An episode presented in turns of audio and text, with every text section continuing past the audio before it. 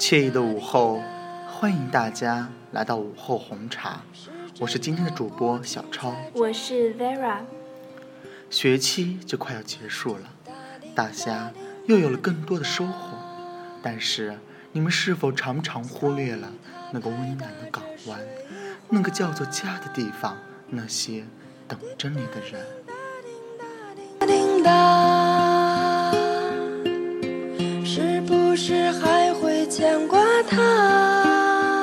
当你一岁的时候，他喂你，并给你洗澡，而作为报答，你却整晚都哭着。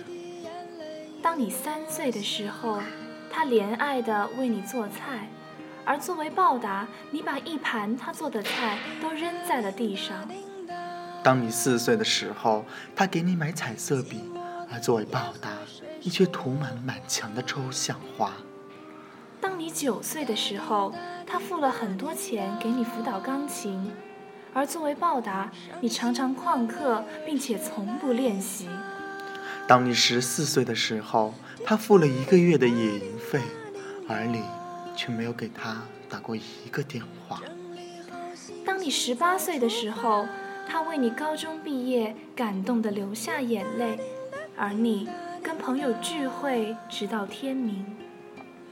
当你十九岁的时候，他付了你的大学学费，又送你到学校，你却要求他在离校门口比较远的地方下车。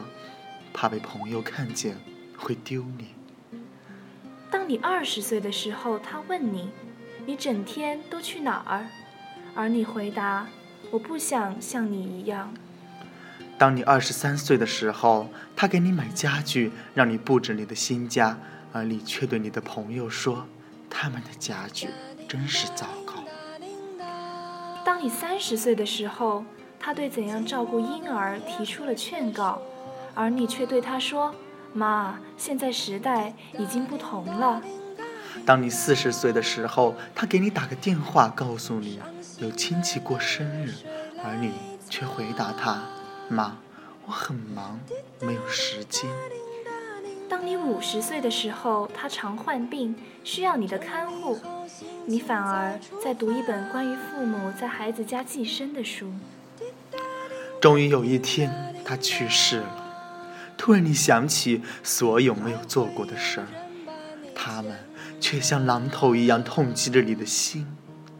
亲情是人类永恒的话题，只要我们生活在世间，或者说只要我们还活着，我们就离不开亲情。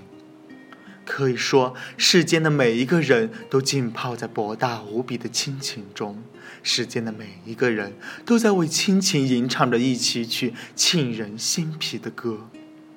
世间的每一个人无不从小对亲情眷恋，世间的每一个人无不渴望天空般高远、大海般深邃的亲情。古往今来，亲情曾被多少诗人讴歌，曾被多少常人惦念。亲情到底有多高多厚，谁也说不清。道亲情有一种奇妙无比的力量，亲情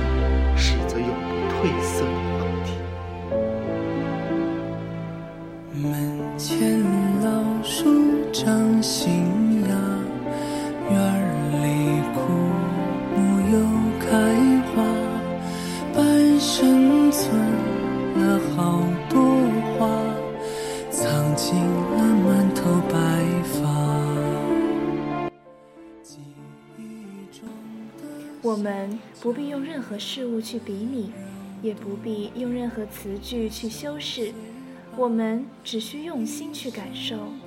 我们每个人都得到了上天赋予的那份亲情。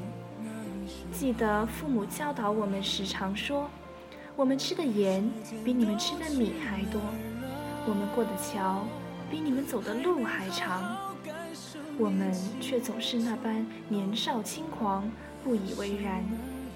我们忽略了，当岁月无声溜走时，在他们面庞和两鬓留下的痕迹；自然也忽略了许多无价的经经验智慧，在他们心田的积淀。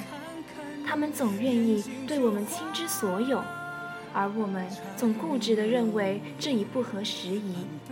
我们便像初生牛犊，乱闯乱撞，直至遍体鳞伤、犄角流血，然后奔向他们，头枕他们的胳膊，舔舔伤口，又继续前行。我们怀着感激的心接受这一切，听他们的一席话，远胜于读十年书，受益匪浅。我们怀着细腻的心感受这一切，感受亲情的无私。与毫无保留。时间的流逝，许多往事已经淡化了，可在历史的长河中，有一颗星星永远闪亮，那便是亲情。时间可以让人丢失一切，亲情却割舍不去。即使有一天亲人离去，但他们的爱却永远留在子女灵魂的最深处。俗话说。树欲静而风不止，子欲养而亲不待。为了不让亲情在熙熙攘攘的生活中变得脆弱，不让自己留下无尽的遗憾和悔恨，请及时为自己的双亲送上一句不算奢侈的温馨问候吧。亲情是伟大的，因此我们感恩亲情。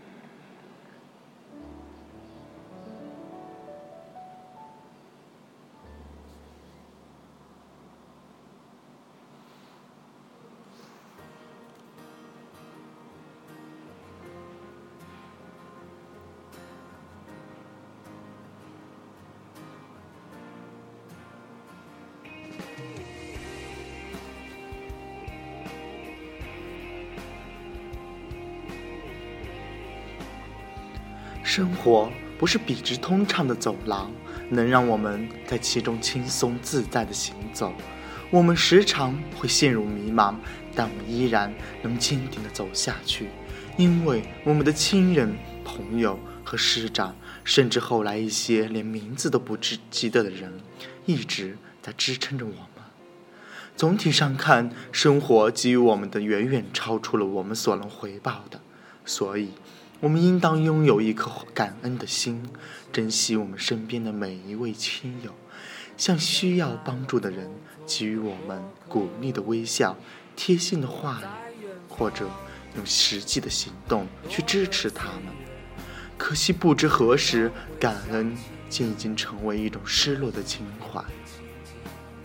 心酸父亲的来信，终于醍醐灌顶般的震活了大家冷漠。而尘封的心，感恩何止只在感恩节？当我们在大学的生活里快乐的奔驰，而忙得不亦乐乎的时候，你是否想到在家辛勤劳动的父母在干些什么？当我们在每一个地方随意挥霍钱财的时候，你是否想起父母为你准备生活费而节约每一分钱的精打细算？当我们一次次沉浸在花前月下的时候，你是否想到了父母的满脸的希冀和期盼？